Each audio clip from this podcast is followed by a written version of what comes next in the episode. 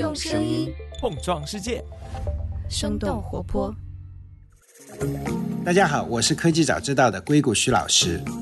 在业余时间，我有帮助和参与硅谷华人中高管职场发展的讨论。最近，我和王瑞组织了一个关于大模型对于职场发展影响的讨论会，大家非常踊跃的参与。经过参与同学们的同意，科长剪辑了一部分精华内容。不过，由于参与者当时是在会场交流，大家平时的工作场景以使用英文为主，所以中英文夹杂很多，请听众见谅。大家好，我是王瑞，目前在亚马逊担任机器学习工程经理，也是本次领航九期 C 组助教。今天我们很有幸请到 Harvey 导师来我们领航这个职场交流学习的组织上课。在徐老师讲课之前几周，我们做了一个大模型对公司、对个人影响的问卷调查，从领航学员导师以及科技早知道的听众这里搜集了一些反馈和问题。在正式开始之前，我想和大家分享一个关于大模型时代哪家公司会是最大赢家的问卷调查结果。以下是得票数最高的六家公司。首先是 OpenAI，它在大语言模型和基础 AI 技术上。处于领先地位。接下来是英伟达，作为 AI 领域计算能力和 GPU 技术的关键供应商，NVIDIA 为 AI 的发展提供了强大的动力。然后我们看到的是微软，它将大语言模型融入产品和服务中，并在 AI 领域进行了重大投资。微软的布局不仅限于现在，还有未来。谷歌的参与则更加全面。它在 AI 技术基础设施建设上有着深厚的根基，且其核心产品拥有庞大的用户群体。谷歌的 AI 之路是全方位的，而亚马逊以其庞大的专有数据和在云计算方面的重要角色，特别是 AWS，成为了 AI 领域不可忽视的力量。最后是 Meta，通过其数据和开源模型，Meta 在这场 AI 大潮中展示了独特的风采。以上就是大模型时代最大赢家公司的调查结果。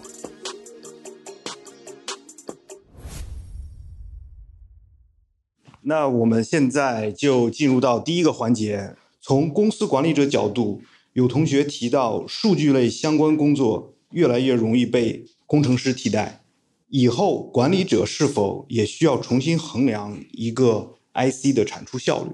这是第一个问题。第二个观点是，大部分的大厂都能直接砍百分之五十以上的人，并且会有更多的初创机会。这个观点也非常犀利。还有一个观点是，近期各个行业会对大模型进行探索，寻找落地场景。中长期这会提高劳动效率，头部公司可能会产生更大的垄断能力，大量初级脑力工作岗位会被削减。可能会重塑整个社会的产业结构，大模型如何创造新的工作机会，也是一个很好的方向。我觉得我挺同意那个第一个问题的，因为我自己是做 data science 的嘛。然后之前和 C 组的同学有一些讨论，就是说，因为这个 large language model，然后现在呃很多 engineer，尤其是 machine learning engineer，他觉得他可以做 data science 的 problem，因为其实呃很多的 feature 和 model 啊，其实。还是挺简单的，然后当你知道一些 domain knowledge 的话，你是可以做的。那这个对于 data science 来讲，就是我本来是有一些 domain knowledge，然后我需要配合 engineer 才能 deploy 一些东西。然后现在 engineer 觉得这些都可以做，那我们 data science 做什么？我不知道大家有没有想过这个问题。呃，我不知道刚才王瑞说那个第一个观点是不是我写的，因为我确实是有这样的一个担心，因为我觉得就是加入这个 AI，尤其是 Copilot，因为我本身是 HR 嘛。然后我也会呃，就是支持我们很多的 manager 去做这个 goal setting，然后去做这种 performance review。那么现在有了这个 Copilot 支持，我们是不是要重新 balance 去看一下，说我们这个 goal 是不是 challenging enough？我们这个 goal 是不是一个 stretching goal？啊，我们能不能够通过这些目标的设定，然后让大家不断的带来创新？啊，因为以前我们可能是有一个 baseline。但是现在，如果有了很多的这种 Copilot 的协助，不光是可能工程方面，还有这个运营方面，还有包括很多这种 non-tech 的这些团队，啊，是不是要重新再去看一看？但是现在又没有标准，所以我就是想把这个挑战也提出来，也看一看那个徐老师的一些建议。今天我觉得做一个 startup 就跟以前又很不一样了，有了 Copilot。以前你做 startup 对吧？各种各样的知识的采集，你可能需要一堆的人去做，但今天有可能更多的。你可能做一件简单的事情，可能 solopreneur 都能做。我说的 solopreneur 不一定是一个人，而是说人数比以前少。本来比如说你要铺一个十五个人的团队，但今天你会发现做很多事情，可能三个人就能够把这件事情就做起来了。当然了，任何一件事情你要把它做成 scale，那不会是三个人的，但是完全有可能三个人、十个人就能够做成一个不错的事情。Midjourney 是一个很好的 example。Midjourney 做到今天这样子，他今天员工已经超过十一个人了，但是他真正做你们。或者说，我们所有人看到的 Mid Journey 那一部分，他有一部分在自己在做，还没有公布。就我们看得到的 Mid Journey 那一部分，就十个人，包括 CEO 就十一个人。我觉得这就是一个我眼中的 Solopreneur 的一个概念。呃，树超提到的一个沟通成本降低，我觉得这里面会会有好几个维度可以去思考一下。下一个 topic 就是个人职场发展中，我们怎么去思考自己的竞争力。这个问题是在大模型时代，什么才是我们的核心竞争力？哪些是可以被轻易取代的？有以下观点，我来和大家分享一下。第一个是无法书写和表述的知识，比如 tacit knowledge 隐性知识，或者师徒之间的言传身教，无法被轻易取代。第二个是因果推断能力，这个目前还只存在于可能像人类这种高灵长的动物。哎，这个是我自己加的。这个同学的原话是因果推断能力。第三个是鉴别验证大模型结果正确性和实用性的能力。第四个是人工智能研究需要高精尖的人才，普通的建模人才需求会降低，因为模型的通用性。最后一个是对产品用户商业的深入理解仍然重要。大模型只提供了新的可能性，商业的本质没有改变。那接下来我会快速过一下下面这个问题，然后有一些很有意思的观点。最后我们请 Frank 老师再给大家来分享一下这个问题是如何去锻炼和增强这些能力。有同学提到他的观点是，总体的发展方向是 AI 代替人完成更多的工作，人越来越信任 AI 完成工作。人需要发展出管理和控制 AI 的能力，并且逐步减少实际操作。也就是说，人人都会当老板。所以在比较遥远的未来，我自己的角色应该是怎样能更好的管理 AI，来帮助我自己工作。第二个同学的观点是，不要抗拒，创造机会，尽量多的使用和学习，保证生产效率跟得上时代的发展。就像之前把搜索熟练成本能一样，来使用大模型，并改变解决问题的思路。其实还有很多可以用大模型解决的问题，现在却没有用到。如果有机会的话，参与带来关键变革或高频率迭代的事情。这些之外，追求那些不变和有积累的东西，学习和思考能力、表述能力、对事物背后基本的原理的理解和对本身逻辑的理解。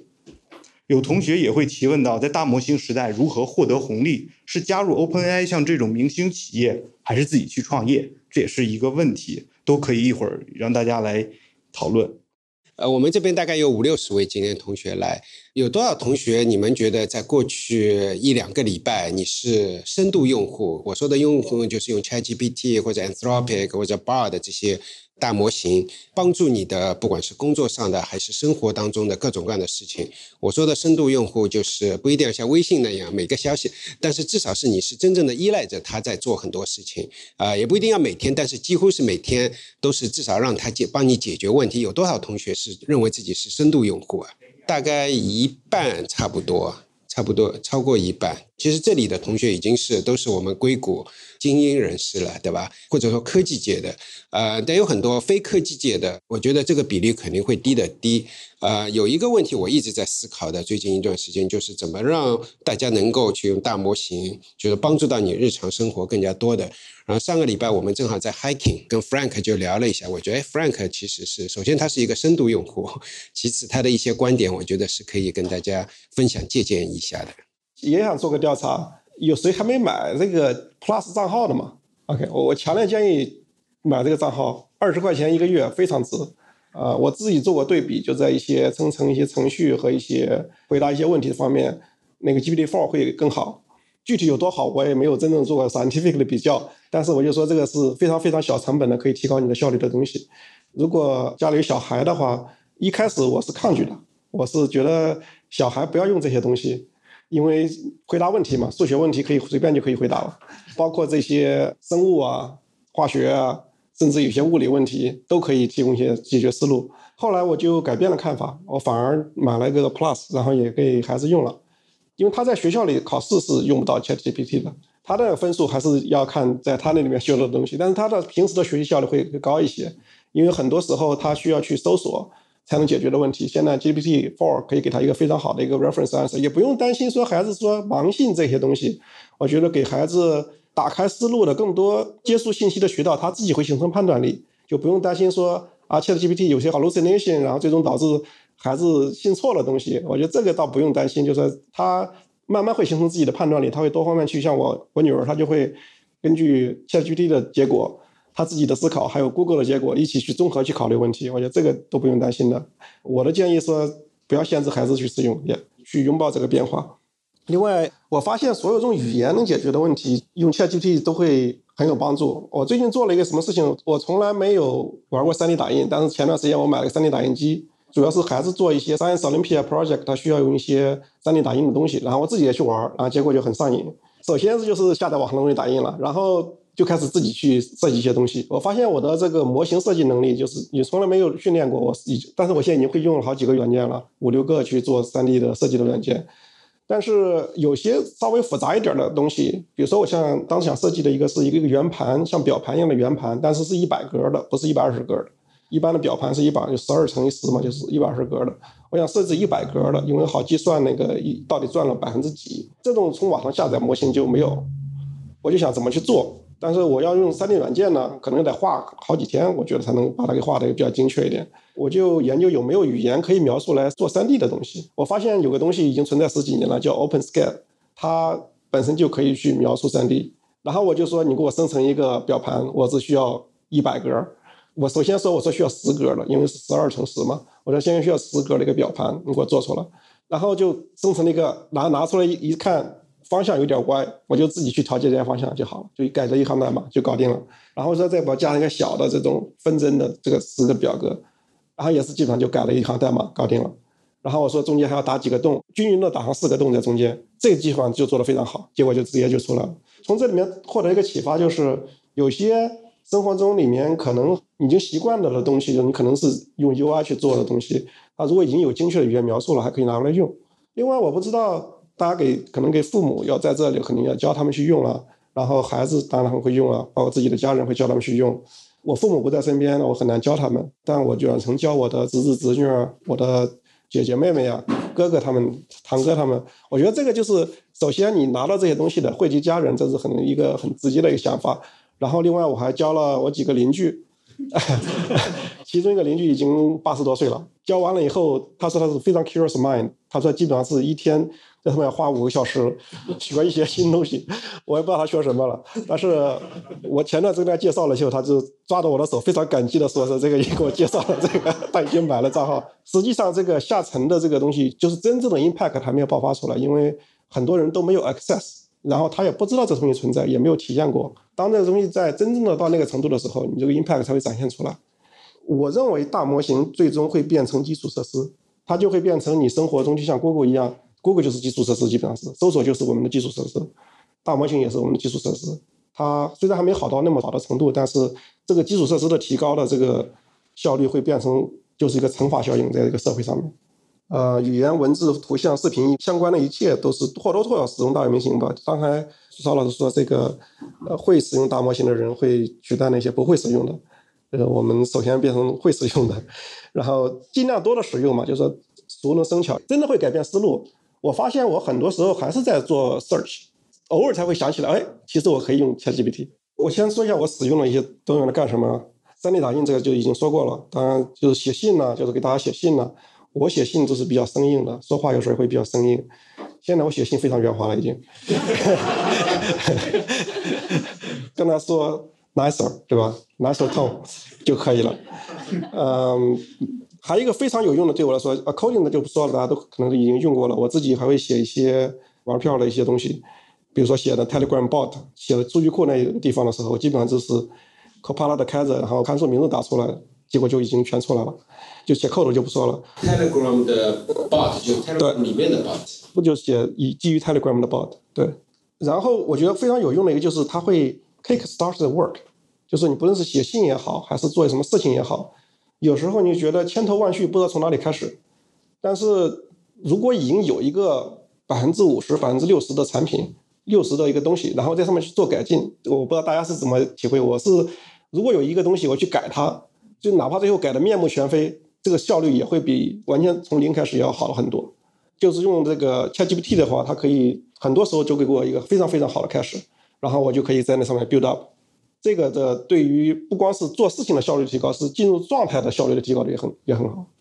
啊，我还写了一些展望。我觉得大模型质量下限，包括它速度的一些每次提高，就是像说变成基础设施以后，它每次改进都会带来一些应用的普及。就是如果说它将来还是有一个 ceiling 的话，它会可能会提供这个一个可信度，它可能会给你提供，像现在已经开始做一些 A/B test 的那种结果，它以后可能会提供一个可信度的一个预估，啊，在它不可信的地方会告诉你。呃，还有一个预见就是说，它训练的一个基基础的知识库，包括这些 material，就是可信的 material。很可能已经快枯竭了，所以如果这是一个可能性的话，那后面能去稳定的收集这些数据的这些公司，或者说能稳定的产生这些数据的，或者说给他提供现实物理世界接触的，像那个机器人啊这种公司，可能会有一些机会。刚才 Frank 讲的那个数据，数据收集，大家知道那个，比如说 OpenAI 已经把 Wikipedia 网上的东西都扒了一下。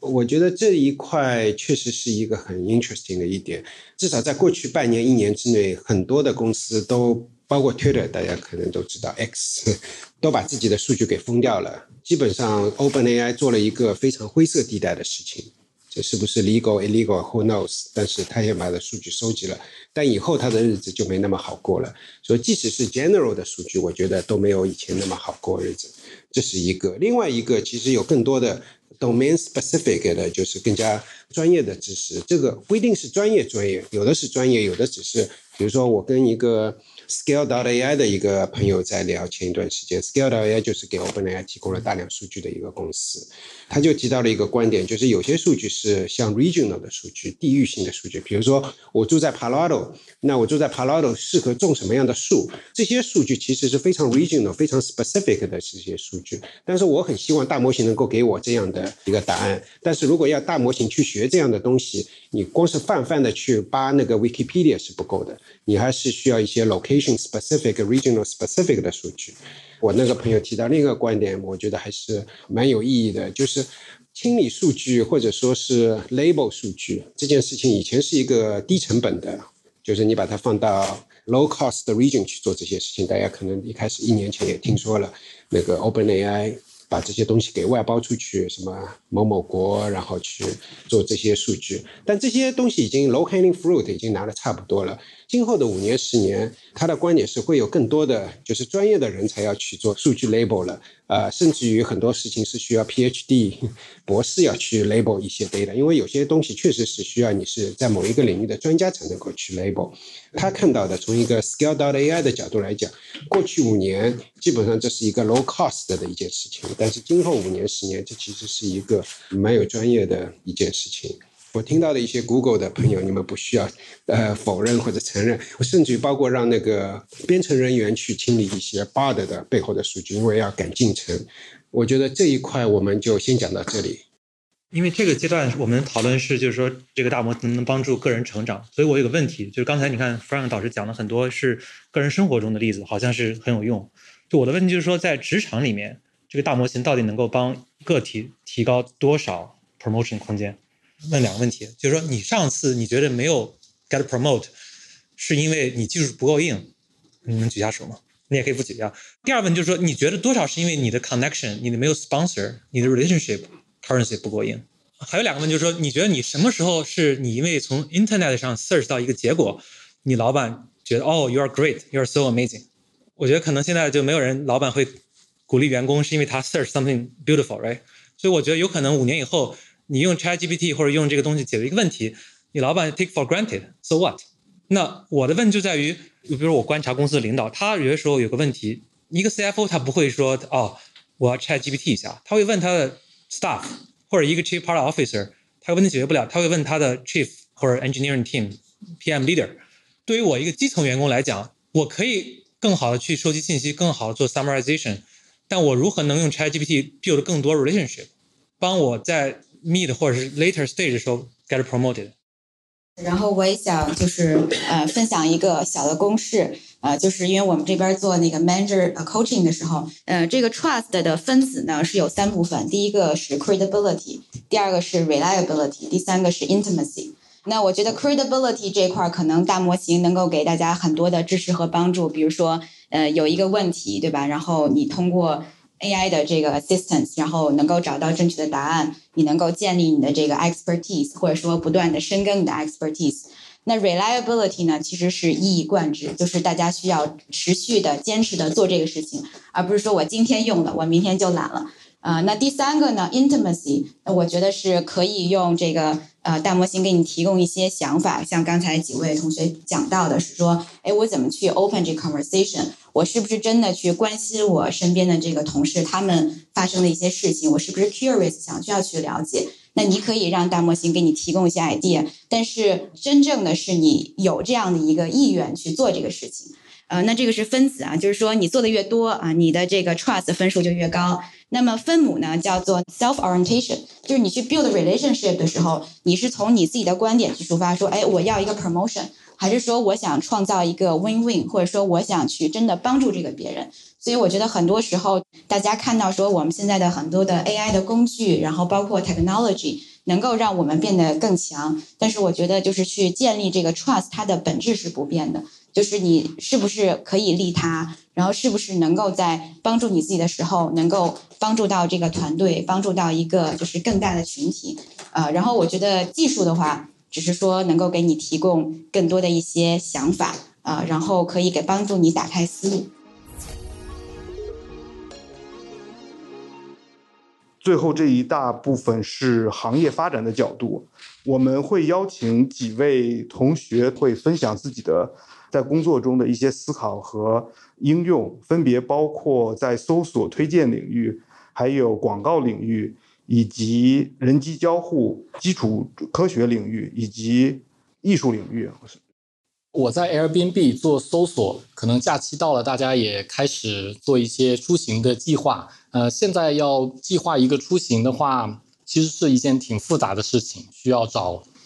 住的地方，然后可能机票、租车，还有去哪些地方玩。如果是带小孩或者老人的话，会有更多的考虑。所以我就想，这个大模型应该可以在这方面给我们提供很多帮助。某个公司能做出这样的产品，就是帮大家搞定这个出行计划。因为在家里主要是我做这方面。Airbnb 如果能做出来，是当然是很好了。但是我觉得，就是现在大家都在研究大模型嘛，那可可能会有其他的公司做出来，也有可能。我们也是希望能够做出来。我们公司呃，可能大家不一定知道，就是是提供人工的这个 trip designer，他们叫 trip designer，但是只提供给那些非常贵的 listing，可能是几千块一晚的那种 listing。我就想，如果有了这个工具之后，所有的人都可以享受到。比人工可能更好的服务。呃，大家做 to C，就是说利用 ChatGPT 做 to C 的时候，你想的是去做广泛的 user interview，去了解用户想要什么呢？还是说，哦，this is the new moment，right？我们可以 redefine new workflow，redefine，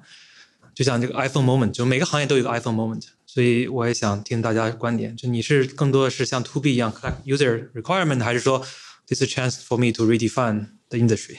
对，我想到易遥有一个观点，关于人机交互的那个，我不知道是不是直接 answer your question。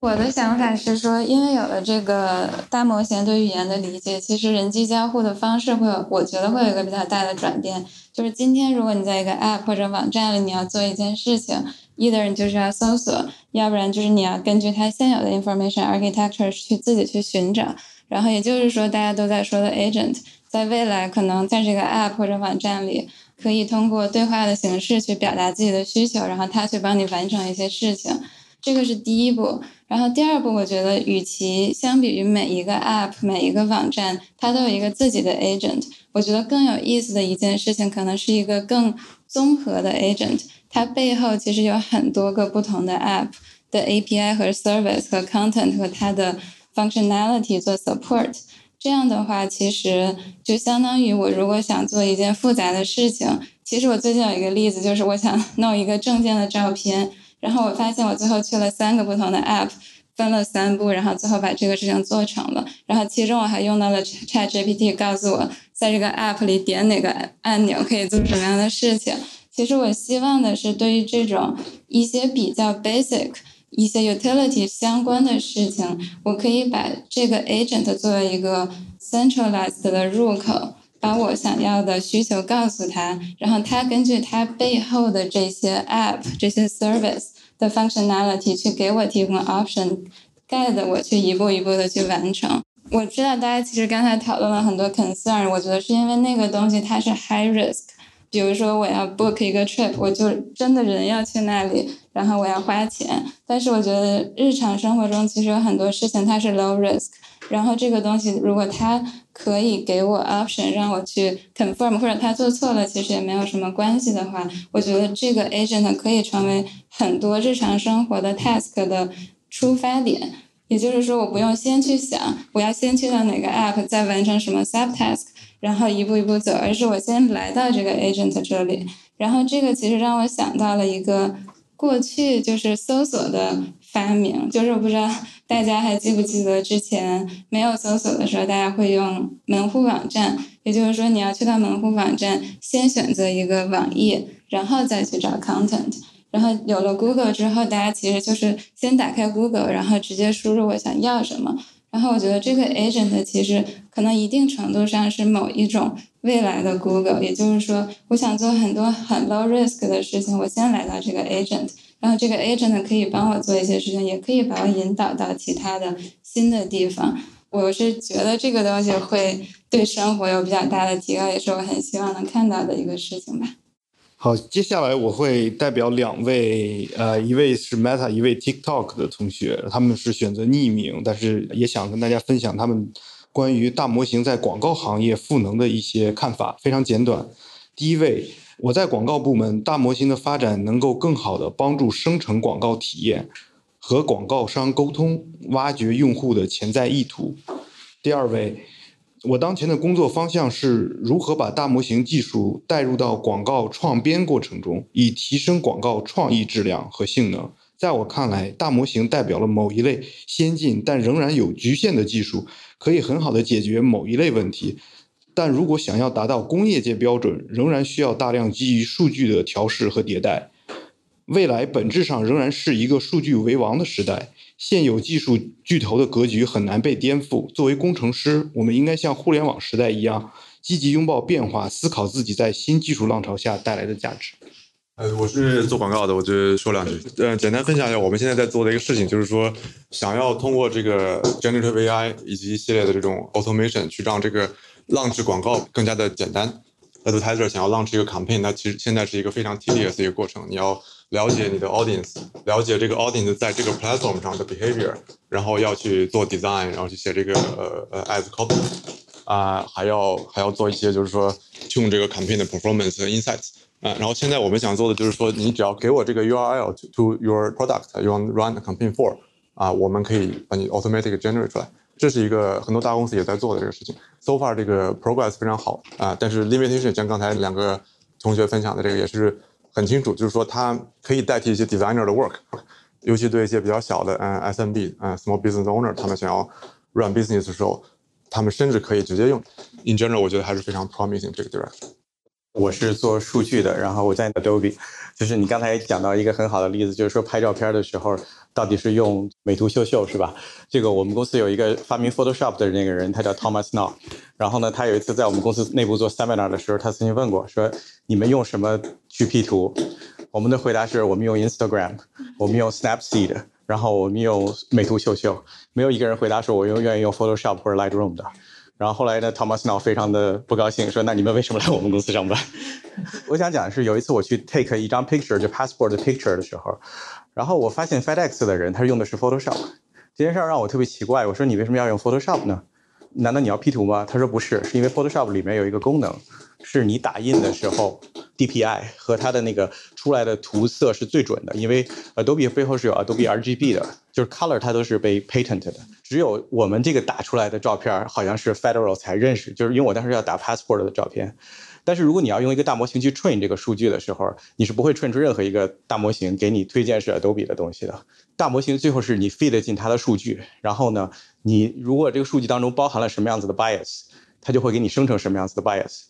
最简单的，其实你们可以理解那个莆田系是吧？就百度曾经去搜索，然后莆田系的那个医院是吧？大模型其实经常会生成这样子的结果。有一些我们把它归结成为 hallucination，但是有一些其实不是，它就是 you don't know what you don't know。然后在数据当中，在高维当中，它有一些 bias，you never know。然后当你把它 train 出来之后，就会出一个非常大的问题。因为我是做纹身图的，然后我发现这个纹身图的 bias 有的时候我能很容易看出来，比如说你生成一个六个手指头的人就不对。但是有一些 bias 你是根本不知道，很靠后之后，尤其是当你跟他进行了一系列的对话之后，他可能会完全把你领到一个非常歪的位置。所以最后就是我们发现，其实大模型到最后其实是数据。然后刚才也说到那个说定制广告的问题，因为我以前也曾经做过一段时间定制广告，我发现定制广告的时候也是你很容易就给他一些 metrics，然后你去进行一些优化，然后最后的结果是往往是他对这些的指标给你优化了，优化的结果可能会让其他的指标会变得非常差。就是说，它可能会给我们带来很多很多的优点。你们刚才大家谈了很多，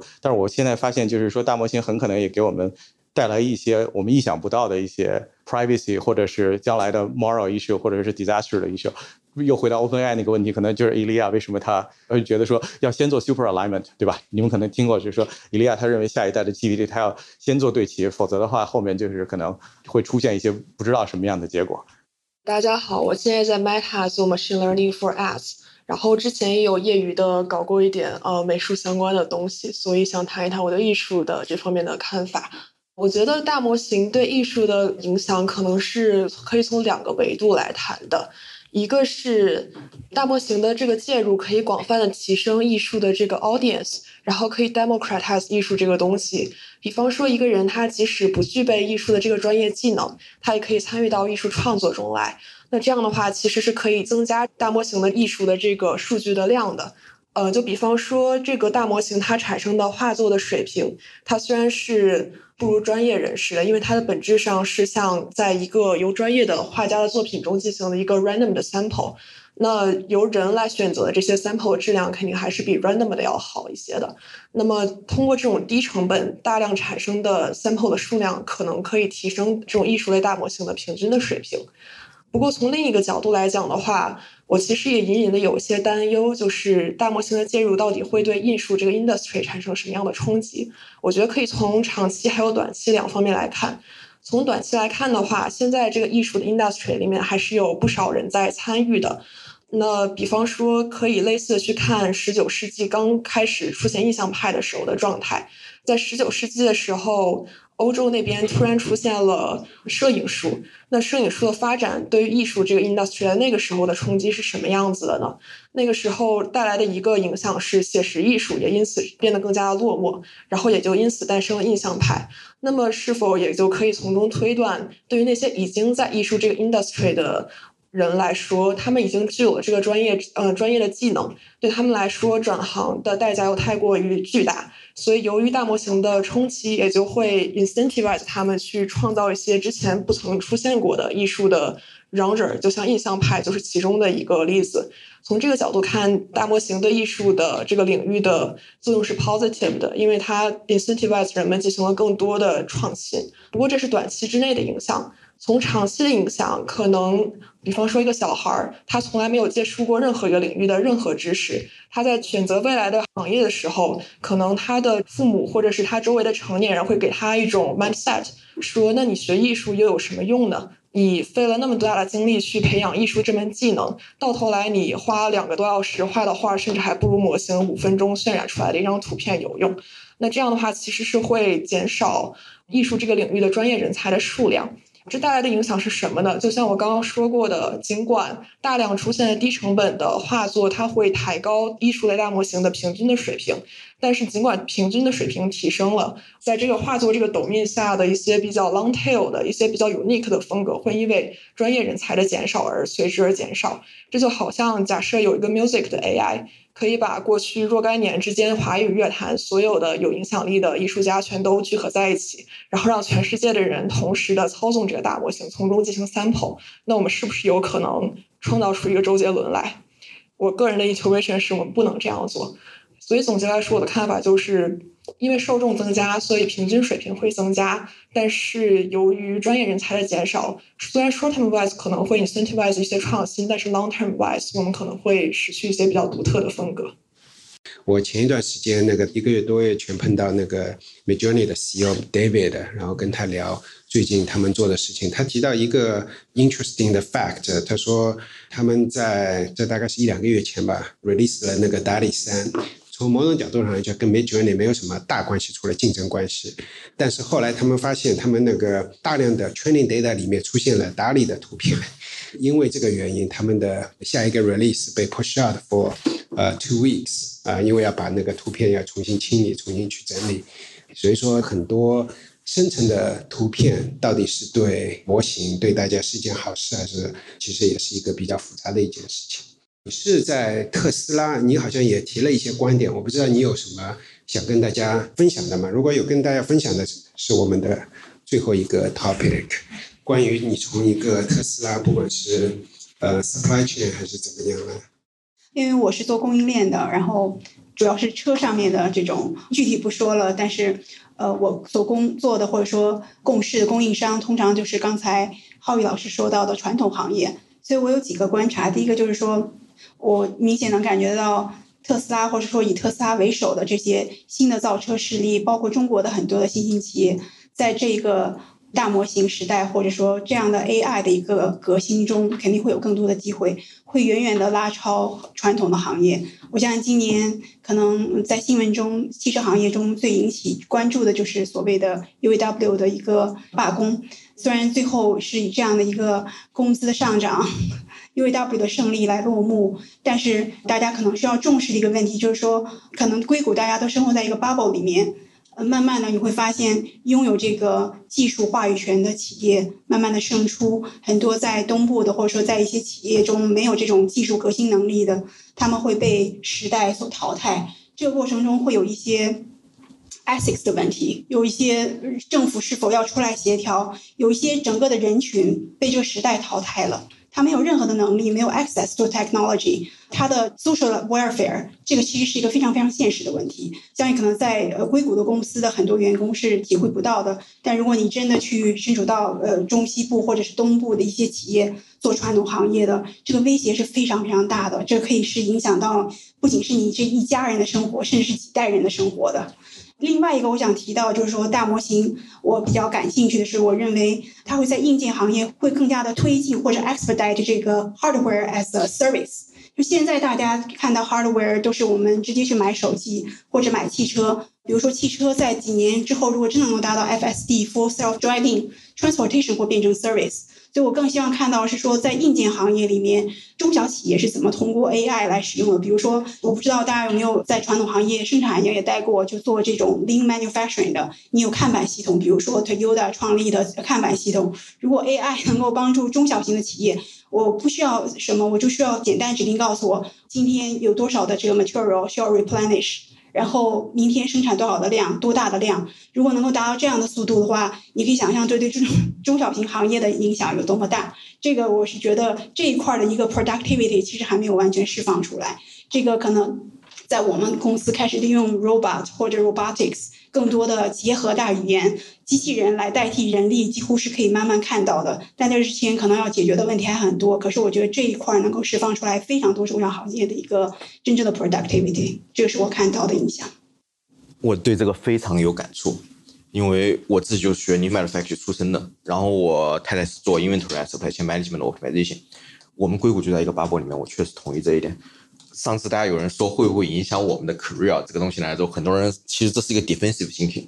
相反，我们可能是最有可能是这一批站在潮流前头的人，我们应该是最不会感到威胁的。被 left over 人绝对不是我们，而是像 Michelle 提到这些人。大家想我的工作会不会惨？不会，你的工作会越来越好，因为咱们首先能聚在这一起聊这个人，肯定是以后的赢家之一，至少很大部分都是。所以我觉得更多的是怎么去思考，怎么去帮助其他的人。还有一个米肖提到，就是我有观察，因为我自己在做一些小的项目嘛。其实有一些我做的这些点，其实从泰克工作人来看是非常 stupid 的一些点，但这些点的话，往往能很深刻改变生活。我不想提，因为一提了就竞争对手了。如果大家没有想法的话，我建议大家多跟 business team 去聊，因为我自己就是 business team 出身的，其中有很多点非常的细，它可能跟传统行业相关，也可能跟一些就是那种除了泰克行业以外的行业相关的这些点，往往可能是大家如果把大模型的这些能力放到这些行业里面，可能会取得更多的变革。比如说像呃 new manufacturing 里面的一些工业四点零，怎么样去更好的提供工业四点零的 service。我有些朋友就在做这个，然后他们我感觉就是进步神速，一日千里。相反，咱们在这个 bubble 里面，可能一直都是跟 Airbnb 啊，或者是什么那个 Google 啊这些人 business model 是比较固定的，这样导致我们的思维不够发散。如果能够跟 business team 去谈，因为每公司都有 business team 嘛，多跟他们交流，set up one on one，或许对下一个创新的 idea 会有很深刻的进步。比比如说几个 data scientist 或几个 machine learning engineer 合在一块去谈，我们下一步应该怎么创业，或许引入新的思考，我觉得是很有帮助的。对。我个人可以跟大家很简短分享一下关于硅谷是在一个 bubble，在一个泡沫里面。我个人是大概也就是最近十年的事情，在斯坦福商学院，然后接触了不少五湖四海的，我说五湖四海的南美的、欧洲的各方面的。我突然发现，其实很多人的思维方式，他们的处境其实是跟硅谷的是很不一样的，啊，所以说我是非常认同啊这个观点的。关于那个这一点，就是大多数都是赢家，我觉得。不管是赢家还是输家，最终还是靠自己努力吧，对吧？就是我觉得这一次调研给我最大的一个 surprise 的，就是大家是啊，绝大多数的同学就是还是觉得是一个很大的利好，或者说蛮大的利好啊，不管是对自己还是对自己的产业、自己的公司，这个比例我觉得比我想的高一点。但是就像你刚才说的，因为我们所处的跟我们所处的产业跟我们的学习能力也是有一定的关系。但是也有同学有危机感啊，对，有危机感的同学，能不能跟我们分享一下你的危机感从何而来？我的一个想法是这样的，就是我刚刚也有提到，就是 machine learning engineer 和 data science，我觉得这个边界是越来越模糊的。那可以给大家再举另外一个例子，就是说，假如说 PM 和 UX designer，现在 PM 可以就用 ChatGPT 就画一个 Figma 出来，那他们两个组之间以后会变成什么样子？他们之间也会更模糊。好像很多东西都会变得更模糊的话，那是不是很多的 title 就会没有掉？夸张一点说，是不是以后就可能就有一个组，就每个人 title 就是叫 problem solver，升了之后就叫 senior problem solver，对吧？OK，那我现在就是一个比较实际一个问题，就是说，哦，可能以后需要全能型人才，那我们现在诶得怎么往那个方向去靠？可能这个是我的一个比较 concern 的一个原因啊。关于从什么样的 skill set 的角度来讲，我觉得确实是就是 critical thinking，然后 problem solving，其实就是一个更加重要的。从这个角度上来讲，确实是很有可能，不一定是 title 或者怎么样，确实是从一个 problem solver、senior problem solver、principal problem solver，我觉得这个想法对我来说挺新颖的。但是我觉得你提出来以后，我觉得是是是蛮有道理的。这个点正好给我们今天线下讨论。大模型对职场的影响，一个很好的句号。大模型可以提高工程师的效率，可以降低我们的沟通成本，可以重塑各个产业。对我们个人来说，核心竞争力在于那些无法被复制的经验知识，以及对产品和业务的深刻理解。大模型的普及将会对我们的社会就业结构产生深远的影响。我们应该保持开放和积极的心态。同时关注那些受到技术变革负面影响的群体。至少在我们科技界，不管技术如何发展，我们可以不搬砖，但要善于发现问题、解决问题。谢谢你的收听，我们下期再见。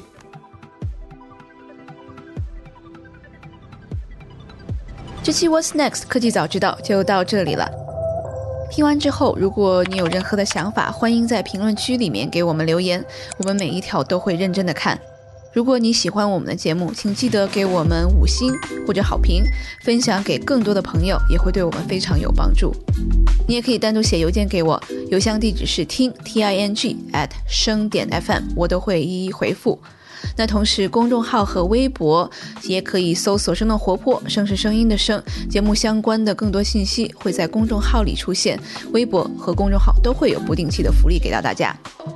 如果你想要跟我们更加紧密的讨论和分享，或者是想要认识和你一样有求知欲的新朋友，可以加入我们的微信群。进入听众群的方法是在公众号文章中扫码添加，或者是公众号后台回复“科技早知道”即可获取邀请码。期待你的加入，我们下期见。